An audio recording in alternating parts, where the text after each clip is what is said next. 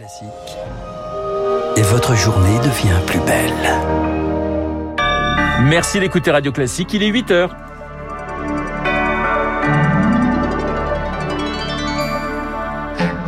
La matinale de Radio Classique avec Renaud Blanc. Un symbole terrible, le retour du bling bling. Jean-Michel Blanquer sous le feu des critiques ce matin après les révélations de Mediapart sur ses vacances à Ibiza. Les appels à la démission se multiplient. La facture très salée des tests de dépistage, un milliard et demi d'euros rien que pour janvier. Faut-il revoir notre stratégie? Oui, pour certains économistes, vous l'entendrez. Et puis, pour sauver la planète, sauvons nos prairies, nos mangroves, nos savanes.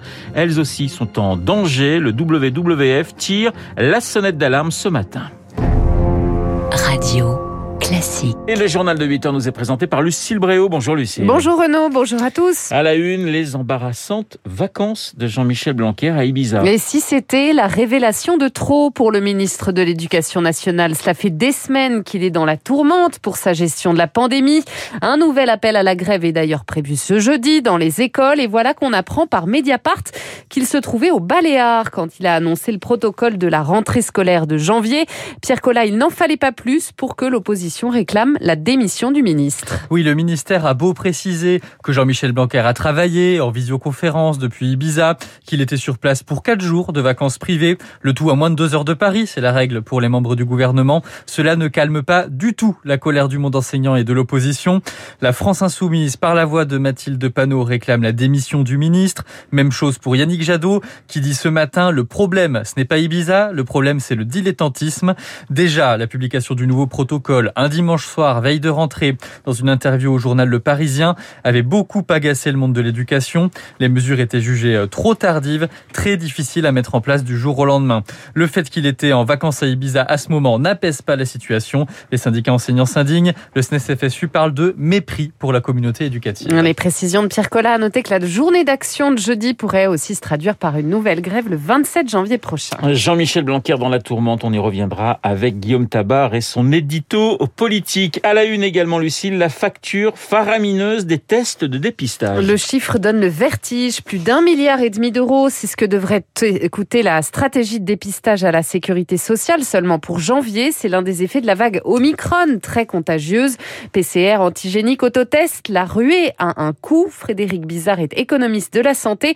Pour lui, cela pose clairement la question de la pertinence de cette stratégie avec un tel niveau de dépense, chaque euro euh, supplémentaire dépensé doit quand même être euh, analysé finement et on voit bien euh, que cette stratégie-là n'a pas empêché le variant Omicron de contaminer de façon exponentielle. Et donc là, je pense qu'il y a une révision véritablement peut-être de la quantité de tests par semaine.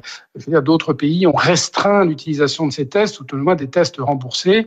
Et peut-être que la France va devoir euh, passer par là, même si on a déjà fait une première étape, hein, puisque pour les non-vaccinés, les tests ne sont plus remboursés. Pour la très grande majorité des Français, il n'y a pas de limite, en fait, au remboursement de ces tests. Et c'est ça peut-être qu'il va falloir revoir. Des propos recueillis par Éric Le pass sanitaire, lui, aurait évité la perte de 6 milliards d'euros supplémentaires entre juillet et décembre 2021. C'est le résultat d'une étude du Conseil d'analyse économique dévoilée par Le Monde ce matin en boostant de 13 points la vaccination.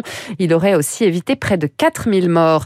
À l'hôpital, la calmie confirme. Plus de 25 000 personnes sont encore soignées pour Covid, dont 3 913 en soins critiques.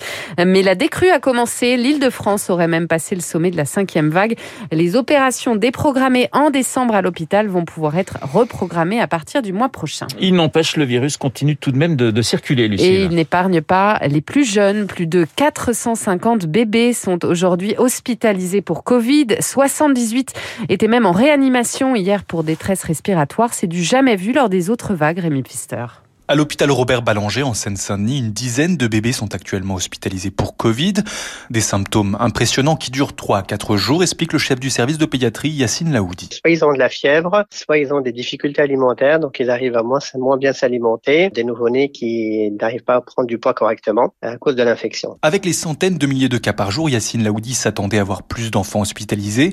Mais deux nouveau-nés ont été transférés en réanimation la semaine dernière du jamais vu durant les autres vagues. Un enfant qui a fait une, une atteinte laryngée avec une, une, gêne respiratoire très importante et qui n'a pas cédé malgré euh, un soutien ventilatoire euh, dans le service. Parfois, le Covid déstabilise l'organisme au point qu'il révèle également d'autres maladies.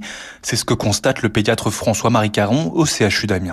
On a l'impression que les maladies auto-immunes augmentent un tout petit peu. le diabète est une maladie auto-immune, donc on va avoir des complications euh, à cause du Covid. Ça, ça sera quelque chose qu'il faudra confirmer. Reste également l'inquiétude du PIMS, le syndrome post-infectieux qui survient 3 à 4 semaines après une infection Covid chez les moins de 3 ans.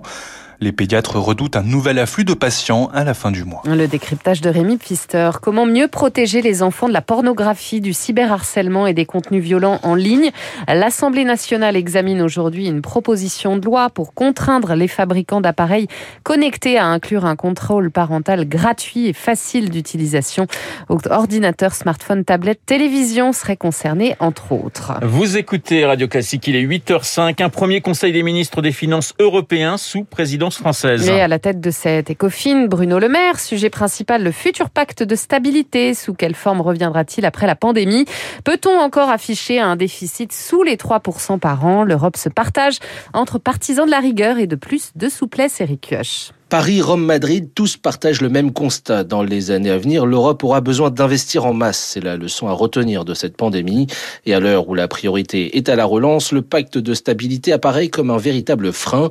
Anne-Sophie Alsif, chef économiste à BDO. Au vu de la crise sanitaire où les taux d'endettement ont explosé, en moyenne, les pays ont pris 20 points de dette publique en plus. Eh bien, respecter ce pacte de stabilité et de croissance pose question dans un contexte où les pays ont des trajectoires de croissance, de désendettement très hétérogènes. Pour les partisans de la souplesse budgétaire dont la France fait partie, il faut prendre en compte ses spécificités en maintenant un objectif de désendettement commun, mais avec des exigences adaptées à l'économie de chaque pays. Une proposition qui crispe les partisans de la rigueur comme l'Allemagne, pour qui le cadre actuel a fait ses preuves. Deux lignes qui pourraient pourtant se retrouver, selon Jean-Dominique Giuliani, président de la Fondation Schuman. L'argument déterminant, c'est celui qui consiste à dire que pour faire face à la transformation écologique et numérique, le montant des investissements est tellement important que les pays ne peuvent pas le faire seuls. Les 27 ont jusqu'à la fin de l'année pour trouver un consensus, faute de quoi les règles actuelles seront de nouveau appliquées dès début 2023. Le décryptage d'Éric Kioch, le Parlement européen élit par ailleurs aujourd'hui son nouveau président, ou plutôt sa nouvelle présidente, favorite la conservatrice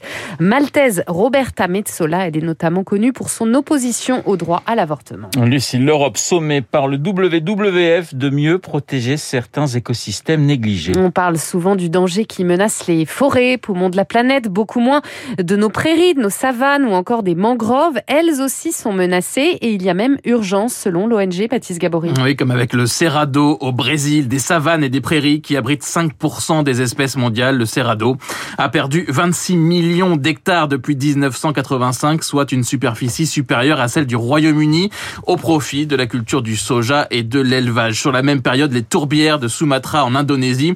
Des zones humides ont perdu plus de 50% de leur superficie pour la production euh, d'huile de palme ou de caoutchouc. Des écosystèmes oubliés selon l'ONG. En novembre dernier, la Commission européenne euh, présentait son texte contre la déforestation importée. Objectif garantir que les produits qui arrivent en Europe ne sont pas issus de la dégradation des forêts, mais des forêts seulement pour l'instant. Le WWF appelle donc la France, qui vient de prendre la présidence de l'Union européenne, à user de son influence élargir ce texte aux autres écosystèmes. Et Emmanuel Macron présente, prononcera justement demain un discours devant le Parlement européen à Strasbourg pour présenter les priorités de cette présidence française de l'Union. Merci Baptiste Gabory et votre chronique évidemment. Trois minutes pour la planète à retrouver comme tous les jours en podcast et sur radioclassique.fr. Le journal de 8 heures nous était présenté par euh, Lucille Bréau que nous retrouvons à 9 heures pour un prochain point d'actualité. Dans un instant, l'édito politique de Guillaume Tabar et puis euh, mon invité, l'économiste et écrivain Jacques